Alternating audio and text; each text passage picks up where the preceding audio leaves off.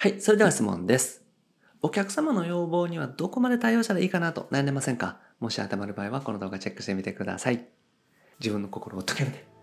フリーランスブデザイナーの井田博樹です。今回のテーマは、お客様からの頼まれごとはどこまで対応したらいいのかって話をしていきます。ホームページのお仕事を受けてらっしゃる方、ぜひチェックしてみてください。このチャンネルではですね、未経験独学から Web デザインを覚えて自分自身で収入を得ていく、その方法についてお話をしていきます。自分の力で収入を得るための公式 LINE もやっております。概要欄にリンク貼ってますので、ぜひチェックしてみてください。はい。ということで今回もご質問いただきました。すみさんですね。ありがとうございます。先日ホームページ制作をさせていただいたお客様からドメインでメール設定、DNS 設定もお願いできないかと言われました。ウェブデザイナーになりたてで知識がないのですが、メール設定や DNS 設定なども基本的にやるものなのでしょうか？またどうやって勉強したらいいのでしょうか？ということでね、ご相談いただきました。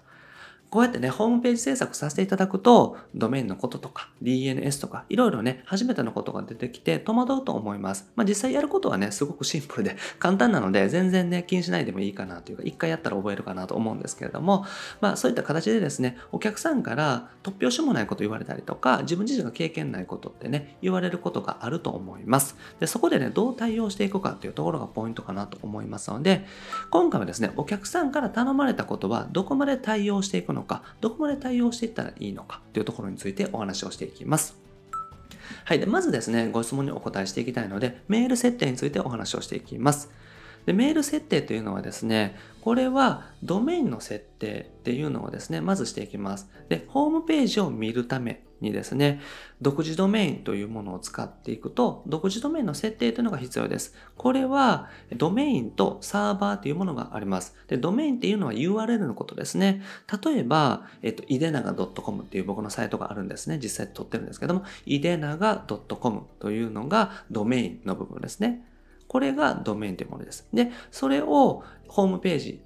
で見れるようにするために、ドメインとサーバーというものが必要になってくるんですね。で、サーバーというのは、ホームページのデータをアップしておく場所です。保存場所ですね。で、ドメインっていうのが、その URL のことになります。で、それをね、設定していくっていうのは、ホームページ制作のご依頼をいただいたら必要になってくるんですけども、メール設定まで必要かっていうと、それはちょっと変わってくるっていうことですよね。で、メール設定というのは何なのかというと、見ていただいているようにですね、info.idenaga.com みたいなメールがね、作れるんですよ。で、サーバーの中で作ることができます。で、この info の部分はですね、自由に変更できるので、例えばメール at idenaga.com みたいな形ですね。at 以降はその設定する独自ドメインの URL になります。だから、idenaga.com というドメインを僕自身は取っているので、アットマーク以前のインフォの部分をいっぱい作れます。ここはいくらでも作れますので、インフォ1、インフォ2とかですね、メール、あと、いでなが、あと、いでなが .com とかですね、テスト、あと、いでなが .com みたいな形で、いくらでも作ることができます。なので、こういった形でドメインを設定しておくとですね、メールっていうのはサーバー上でいくらでも作ることができるんですね。で、これはですね、お客様からご相談されたりとか、こちらで設定させていただくっていうこともあります。僕自身もお客様のね、メールを頼まれたら設定することもありますね。させてもらうこともあります。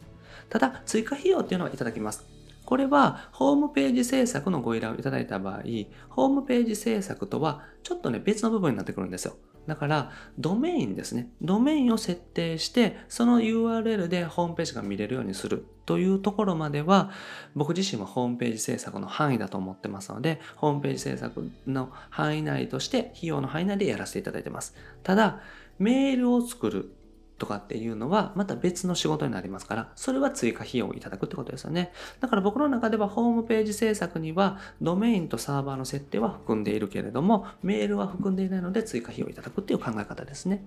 で、メールの設定自体はですね、実はそんなに難しくないです。メールアドレスを作成するって簡単なので、独自ドメインに対してですね、もう最初のインフォみたいなところを設定するのと、それとそのメールアドレスに対してのパスワードを設定するっていう、それだけのことになります。で、あとは、そのメールアドレスとパスワードが分かっていたら、Gmail で送受信することもできますし、お客さんが使っている Outlook みたいなメーラーでも送受信していただくことができます。なので難しくはないですね。ただメールを作るというのはちょっと作業がいりますから追加費用をいただいているっていうことになります。はい。で、次、DNS 設定ですね。お話していきたいんですけど、これちょっとわからない方いると思うんですけども、DNS というのはですね、ネームサーバーというものなんですね。ネームサーバーというのはですね、結局ドメインがあって、イテナガ .com みたいなドメインがあって、そのドメインをどこのサーバーとつなぐか、接続するかみたいな設定が DNS という設定なんですよ。これはネームサーバーの設定というものなんですけど、それをすることによってドメインがサーバーと紐づくっていうことになります。だからドメインをただ取っただけだと、そのドメインをですね、サーバーと紐づけるってできないんですね。だからそのドメインをですね、サーバーと紐付けるために実際そのドメインをどこのサーバーのデータとつなぐかというのを設定するのが DNS という設定でこれはレジストラで設定しますでレジストラというのはですねドメインを取った場所ですねだから X サーバーだったら X ドメインとかですね X サーバー内のサーバーアカウントとかで設定するっていうことができますし、例えばね、ロリポップとかヘテムルとかですね、そういったサーバーだったら、ムームードメインっていう同じ会社がやってるものがあります。そういった形で、あとお名前 .com とかが有名かもしれないですけども、そういった形でドメインをね、取得するところがあるんですね。それレジストラーって言うんですよ。で、そのレジストラーでドメインを取得した後に、そのドメインの DNS を変更するっていうことができます。まあ、これね、ちょっと横文字がたくさん出てきたんですけども、ドメインを取得する場所で DNS という設定ができるっていうのを覚えておいてください。はい、でこれを先ほど話したようにサーバーとつないでいくということですね。DNS というのを設定することによってどのサーバーで使うかっていうのが分かります。まあだから URL 指定するみたいな感じなんですよ。だから例えばね、お名前 .com でドメインを取ってレンタルしてですね、それを X サーバーで使う場合、お名前 .com のドメインですね、その取ったドメインの DNS 設定を X サーバーで使えるように X サーバーのね URL みたいなのを書いていくんですね。X サーバー .jp みたいな形で。それを書いていくことによって X サーバーでも使えるようになるということになります。はい。で、これはですね、ドメイン利用するときに必須です。ですから、例えば自分自身がね、作ったイデラガ .com みたいな URL があってですね、それをサイトで公開するためには、DNS 設定というのは必要になってきます。なので、ドメインを取って、そこで DNS 設定をすることによって、きちんとその URL で見れるようになりますから、これに関しては制作費に含むってことですね。僕自身の場合は含むと思っています。まあ、もちろんこの設定も別途もらうみたいな形にしてる人もいるかもしれないですけど、ホームページ制作をしていく以上、これは DNS の設定っていうのは必要かなと思いますね。なので制作費に含んでいいんじゃないかなと思います。はい。で、どこまで対応するのかっていう話ですね。ここからお話ししていきたいんですけども、僕自身はですね、全部対応していくのがおすすめです。なぜかというと、やっぱり全てね、経験であるし、勉強になるからですよね。ご質問いただいた方にとってもですね、ドメインのことがわからない、メールアドレスの作り方がわからない、DNS で何かわからないっていうところなんですけども、それをやっていくことによって全部理解することができます。そして、お客さんから頼まれることで、大体がね、必要なことなので、一回やったらですね、また頼まれることもあります。別のお客様からですね。で、その時スムーズに対応できますので、全て経験であるし、勉強になると思うんですよね。だから、どこまで対応するかっていうと、全部対応するっていうのがおすすめです。で、やっぱり頼まれ事は試され事ってね、言われたりしますけども、結局ね、頼まれることって自分が試されてると思うんですよ。だから、その頼まれたことに対してどう対応していくのかって、お客さんもね、試してるっていうことあるかもしれませんしね、別に試してるわけではないと思うんですけど、結局そういう気持ちでですね、頼まれたら、えー、すぐやるみたいな形でやっていくっていうのが僕自身はおすすめですね。特に駆け出しの頃って何もね、わからないと思いますから、とにかくね、いただいたご質問とかに関しても自分で調べて対応してやるっていうのがおすすめですし、そうすることによって全て経験であったりとか自分自身の知識アップ勉強につながりますから僕自身は分からないので断りますみたいなんじゃなくって全部乗っかってやってみるのがおすすめです。ただ、しっかりと請求すること、ここは大事ですね。だからホームページ制作に関しては、先ほどの言ったようにですね、メールアドレスを作るとかメールアドレスの設定をするのは別途費用いただいたらいいと思います。で、DNS の設定とかっていうのはホームページ制作に含むと思っていますので、公開するところまでなので、なので、それは含んでいいんじゃないかなと思います。そういった形で、どこを請求するのかしないのかっていうのをしっかりとね、考えておいて、請求するところは遠慮なく、躊躇なく請求する。ここがね、大事だと思っています。はい、で気をつけることなんですけどもきちんとね請求することこれが大事ですね。だからうやむやしちゃうとかなんとなく頼まれて請求しづらいとかっていうのは気持ちとしてわかるんですけどホームページ制作とかねご依頼いただいた仕事に含まないことはきちんとお金がかかることを伝える。そしてそれだったらやめときますって言われたらやらない。っていうのが大事ですね。あとは請求する時の考え方なんですけども時給だけで考えてしまうと正直ね、メールアドレスの設定って2、3分あったら終わっちゃうんですよ。じゃあ、2、3分なんで100円で請求しますね、みたいな考えだと、ちょっともったいなくって、時給というのはですね、まずそれはありますけれども、あとは経験っていうのがあるんですね。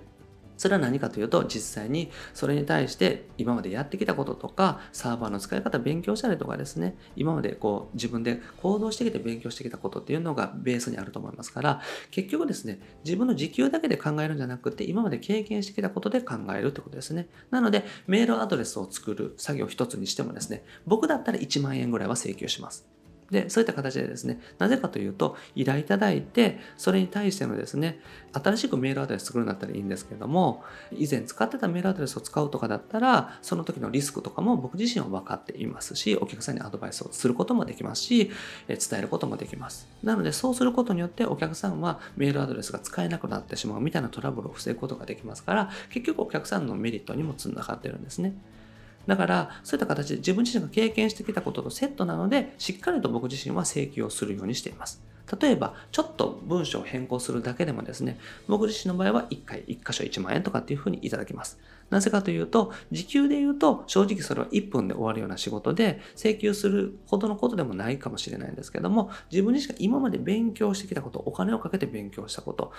お金を払ってですね、しっかりと経験してきたことも含んで、その作業をさせていただくので、時給プラス経験で考えていくってことですね。なので、しっかりとお金をいただくっていうふうにしています。ただ、あえて無料にするのは OK です。例えば、自分自身が全く経験がなくて自信がないから無料でさせていただきます。ただ、初めてなので何かあったらごめんなさいっていうのを言っちゃうとかですね。それもありだと思います。僕自身は最初そういう風にしてました。だから、経験がないことは無料でさせていただきますね。ただ、ちょっと何か起こるかもしれないので、そこだけご注意くださいみたいな形で、あえて無料にするっていうのはありだと思います。で、やっぱり受け取る練習をしておくっていうのが大事ですね。結構僕自身もそうなんですけどもお金を請求するって日本人は特に抵抗あると思うんですよ。それはなぜかというとお金を請求した経験が少ないからだと思うんですよね。だから受け取る練習請求する練習をしていく。これは5分で終わったからもういいやみたいな形でやっちゃうんじゃなくて5分で終わったけどちゃんと今までの経験が全部含んでるから2000円請求しようみたいな形でですねきっちり請求していくことただではやらないということですねそういったところが大事になってきますはい。で、仕事を受ける前に考えておきたいことですね。僕自身がこのご質問いただいた時に思ったのはですね、仕事を受ける前にどこまでやるのかっていうのをしっかりと決めていなかったんじゃないかなっていうところなんですね。なので、仕事の範囲を決めること、ここ大事になってきます。仕事を受ける前に、まずご依頼いただいて、こちらがさせていただく範囲っていうのをしっかりと決めておく。これはページまでですね、具体的に決めておくってことですね。そして、それに対してかかる費用を確認しておくこと。なので制作費としてですね、ホームページ制作、そしてドメインであったりとか、えー、DNS とかですね、そういった設定は込みで10万円ですとか30万円ですっていう形でかかる費用をしっかりと確認しておくってことですね。そして納期を決めること。これを2ヶ月後にきちんと見れるような形にしてくださいみたいな形で納期を設定することですね。はい。ということで、スタートするまでが大事なんですね。なので、きちんと範囲を決めて、かかる費用を確認しておいてですね、そして納期を決める。で、これ以外のお仕事に関しては別途費用をいただきますとか、これ以外の追加がある場合は納期が伸びますとか、お客様からの連絡が2日以上かかった場合はその分納期が伸びますみたいなことをちゃんとスタートの段階でお伝えしておくこと、確認しておくっていうのが大事になってきます。ここがきっちりしていないからトラブルになったりとかするんですね。だからきちんと仕事の範囲を決めて、費用を決めて、納期を決めて、それ以外の場合は納期が伸びる、制作費がかかる、もしくは受けられないとかっていうのをしっかりとスタートの前ですね、お金をいただく前、契約の前に決めておくっていうのが大事になってきます。で仕事を受ける前にですね、しっかりと条件を決めておくっていうのがね、自分自身を守ることでもありますし、お客様もね、ストレスを抱えない、抱えていただかないためにもですね、大事だと思います。なので、最初、しっかりと決めるようにしておいてください。はい。ということでまとめですね。お客様の要望には全部答えていく。これがおすすめです。はい。ただ、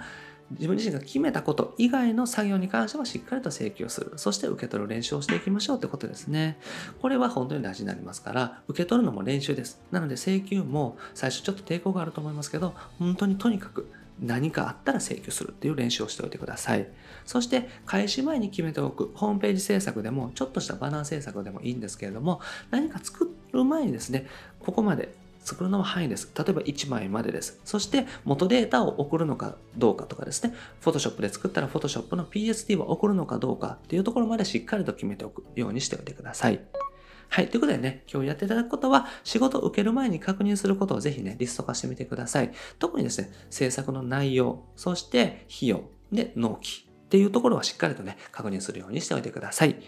はい。ということで今回はですね、お客様からの頼まれ事はどこまで対応してたらいいのかについてお話をしました。ぜひですね、今回参考にしながら、うまく自分なりのスタイルっていうのを作っていっていただけたらと思います。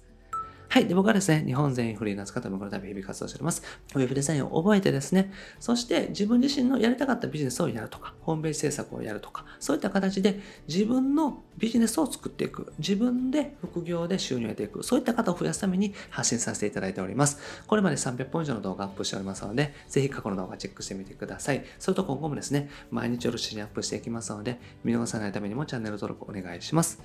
はい、それと質問も募集しておりますので、概要欄からお願いします。概要欄の LINE 公式アカウント、もしくはね、LINE が苦手な方はフォームから送っていただいたら OK です。